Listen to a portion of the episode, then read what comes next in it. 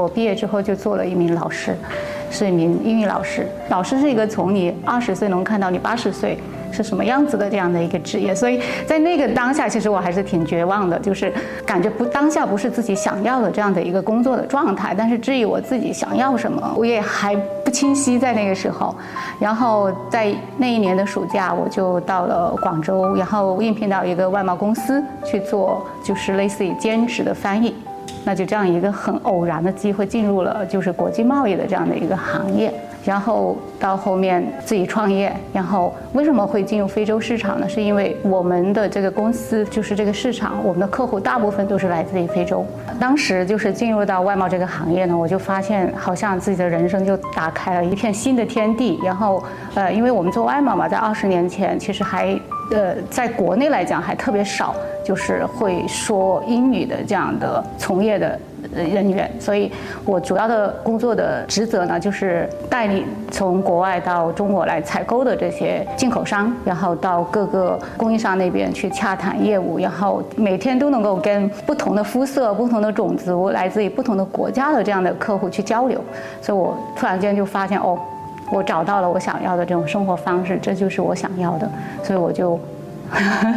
就离开了教师的队伍，然后进入到这个行业里面。其实非洲它是一个大洲，它有五十四个国家，然后主要是以撒哈拉以南的，就是大家俗称黑非洲。然后另外一个板块呢，就是以北部非洲，像摩洛哥、埃及这样的阿拉伯地区，但是它也隶属于非洲。那其实每一个国家它的文化、它的这个法律、它的语言很不一样。所以很多人他认为的非洲是一个地区一个地方，就非洲怎么样？但其实不是，具体到每一个国家，它都是有非常的多样性和它自己的特别的这样的一个存在。如果说是经济是十年一周期的话，那我们经历了两个周期，我们赶上了非洲最好的时候，也赶上了非洲最差的时候。我记得很清楚，在二零二二年的那一年的年会。就是跟我们合作了十六年的客户，他来自于刚果。当时 Jacko 他就问我，他说：“妹妹，为什么船公司都倒了，你们还在？你的同行倒了，你们还在？甚至你的很多客户可能都倒了，就是在这个经济周期当中，可能都没有扛过去，都不在了。但是你们还在，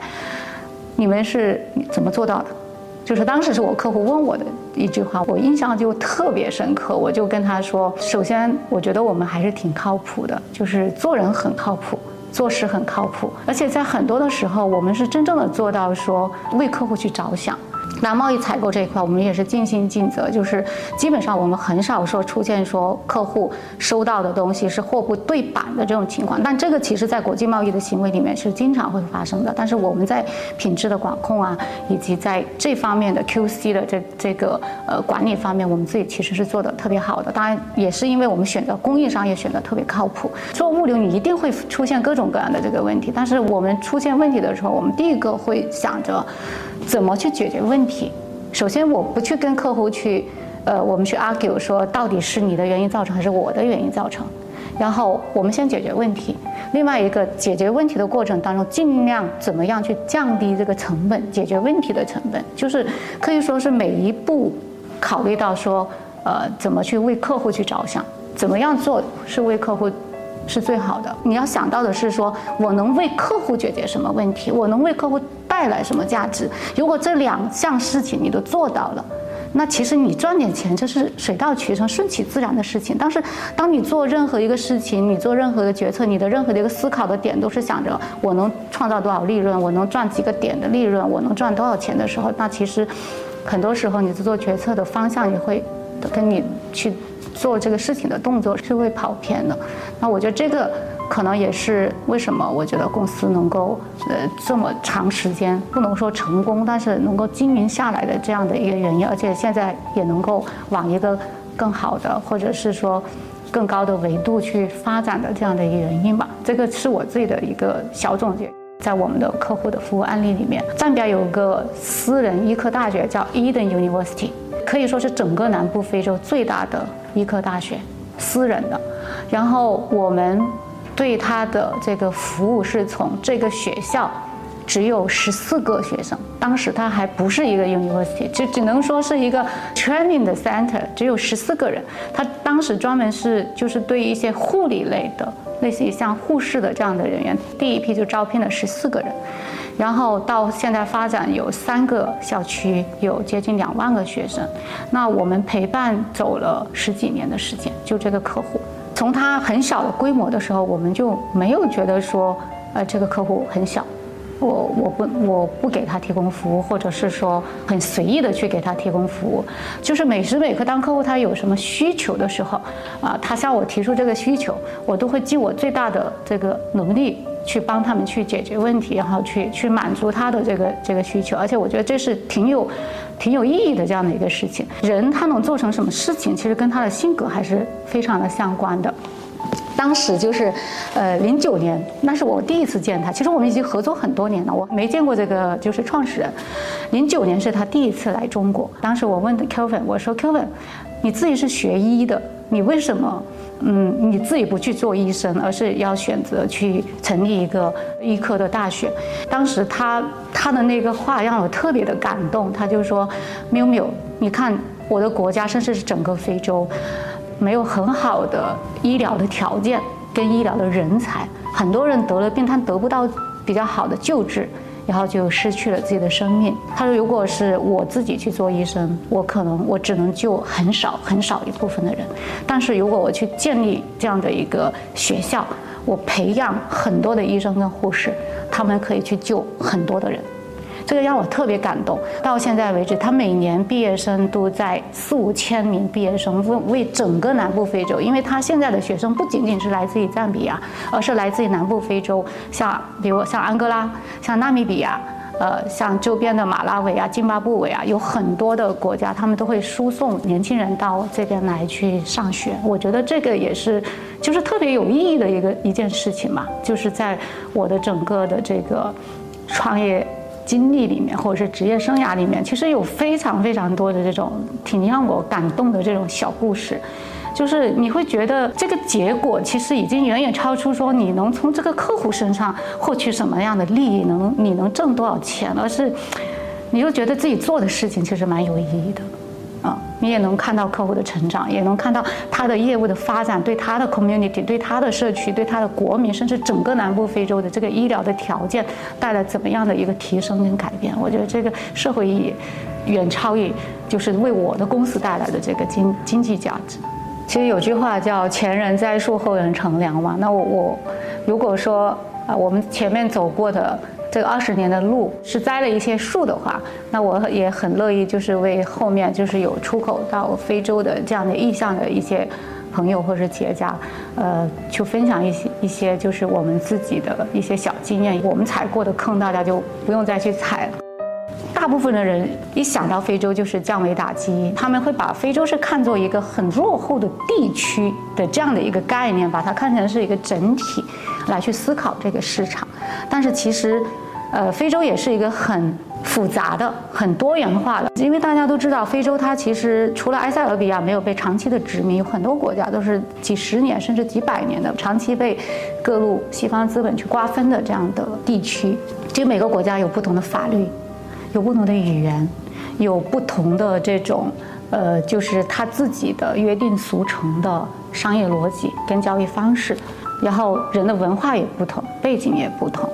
其实我觉得，在企业家在选择出海之前，很多功课还是需要去做的。首先就是你出海到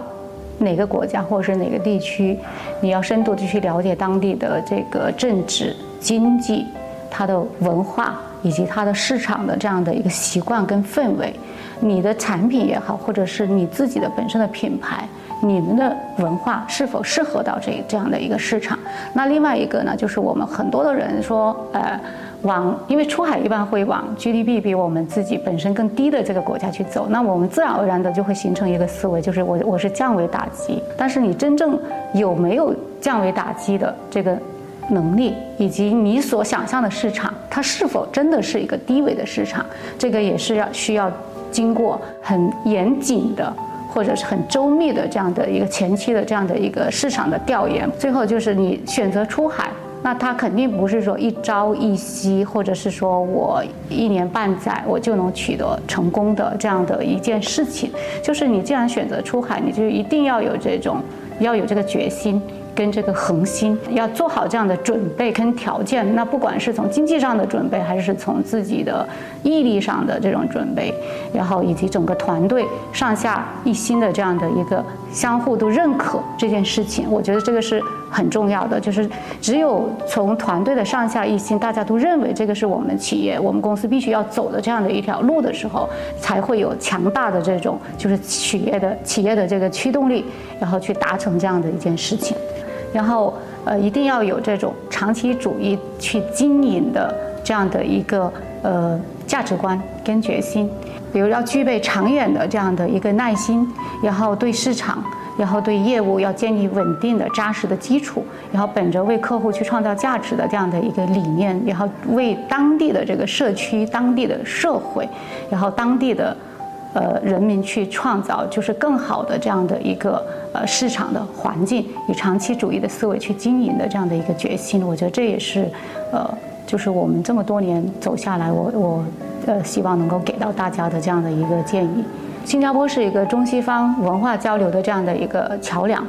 然后呢，我们一直这么多年，其实我我自己也是在不断的在呃探索外面的这个世界，然后包括我自己做的业务也是都是在海外。